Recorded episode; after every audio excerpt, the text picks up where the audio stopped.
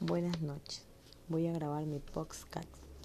La calidad de los aprendizajes mejoran con el solo empleo de los recursos digitales.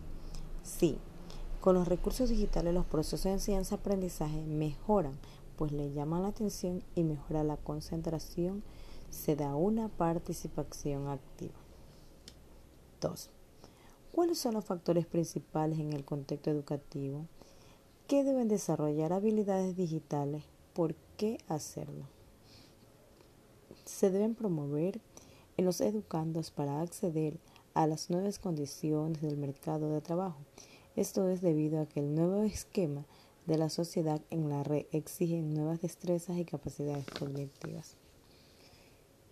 Tercera, ¿cuáles son las oportunidades y desafíos que enfrenta el proceso de enseñanza-aprendizaje con la adquisición de habilidades digitales?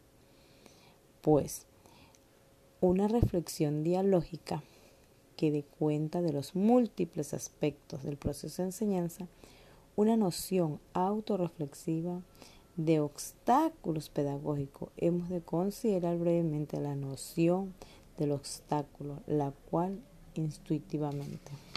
Cuarta, el desarrollo de las habilidades digitales es un tema de manera de dispositivos digitales o el diálogo de estos recursos con el contexto educativo.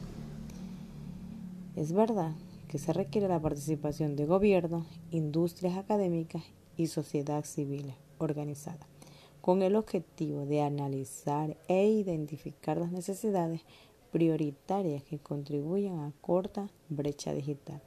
Muchas gracias.